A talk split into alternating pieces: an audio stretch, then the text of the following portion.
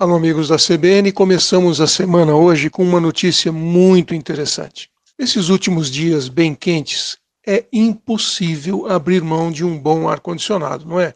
É o único jeito da gente suportar essas temperaturas tão altas, seja em casa, no trabalho ou em qualquer outro lugar. Por outro lado, não é todo mundo que tem o luxo de possuir um ar-condicionado. Alguns por motivos financeiros, outros mais preocupados com o meio ambiente, porque o ar-condicionado emite gases causadores de efeito estufa, ambos ligados ao aquecimento global. Para a alegria de muitos, surgiu uma alternativa acessível a todos os bolsos, mais verde e tão eficiente quanto o famoso ar-condicionado tradicional. A invenção é de dois pesquisadores da Universidade do Colorado, nos Estados Unidos, Hong Yang e Xiaobo Ying, criaram uma película que é capaz de refrigerar ambientes sem a necessidade de usar o gás refrigerador e nem energia elétrica. O estudo foi publicado na revista Science. O poder de refrigeração da película, um filme de plástico, chega a 93 watts por metro quadrado.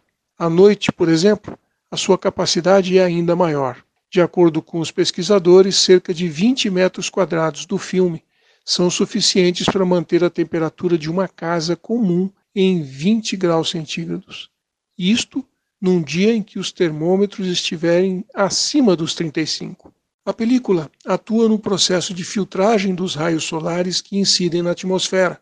A atmosfera permite que alguns comprimentos de onda vermelha que trazem o calor voltem para o espaço sem nenhum obstáculo. O que os cientistas Yang e Ying fizeram foi a conversão do calor indesejado em radiação infravermelha, no comprimento exato de onda que o planeta manda de volta.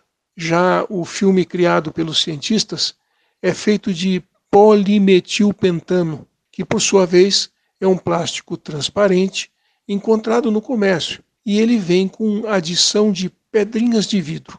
Revestido com prata em apenas um dos lados, o material é transformado em lâminas com espessura de 50 milionésimos de metro.